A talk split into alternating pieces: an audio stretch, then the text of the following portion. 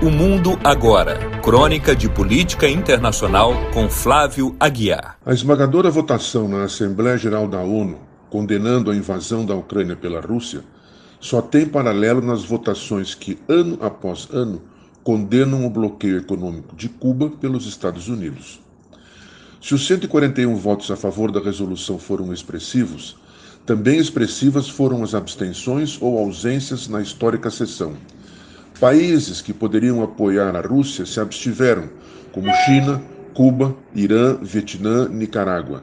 Até o Cazaquistão, cujo governo foi beneficiado por uma recente intervenção de tropas russas, se absteve. A Venezuela, aliada de Moscou, se ausentou. Isso significa que a Rússia de Vladimir Putin se tornará uma pária internacional, como afirmam alguns analistas? É cedo para tirar tal conclusão, apesar do boicote contra produtos russos em supermercados europeus, ou anulação de espetáculos artísticos, ou ainda o banimento da Rússia de algumas competições esportivas pelo mundo afora.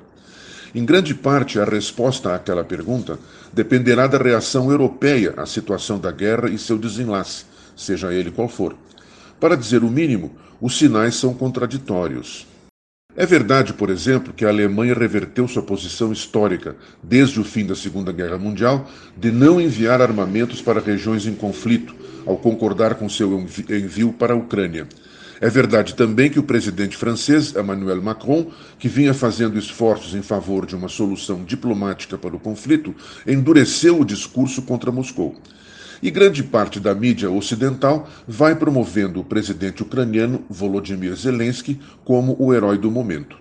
Por outro lado, é também verdade que, pelo menos até agora, o fluxo do gás liquefeito russo para os países europeus continua inalterado, passando em grande parte através da conturbada Ucrânia. Se a Alemanha suspendeu a autorização para o funcionamento do gasoduto Nord Stream 2 através do Mar Báltico, sua dependência em relação ao gás russo permanece a mesma, e apesar das promessas, a possibilidade de revertê-la no curto e mesmo no médio prazo é remota, para não dizer impossível.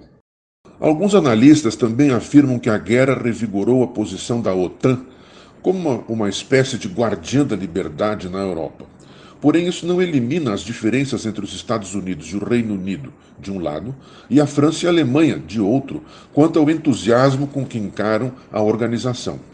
Um outro fator a ser avaliado no futuro é o dramático aumento de refugiados ucranianos que buscam os países europeus vizinhos. Seu número se aproxima do milhão e meio, com quase a metade deles acorrendo para a Polônia, como isto afetará o equilíbrio político dentro dos países atingidos por estas levas? Como elas afetarão as posições dos partidos de extrema-direita, tradicionais inimigos das imigrações e, pelo menos alguns deles, simpáticos historicamente em relação a Vladimir Putin? Como ficará o mundo das informações? Se a Rússia vem censurando o funcionamento de várias mídias vistas como adversas, a União Europeia coíbe os sites russos Russia Today e Sputnik, acusados de distribuir fake news sobre a guerra. O resumo deste elenco é que há mais dúvidas sobre como ficará a Europa depois desta guerra do que certezas. Como sempre, é mais fácil saber como ela começou, apesar das divergentes versões a respeito, do que saber como vai terminar.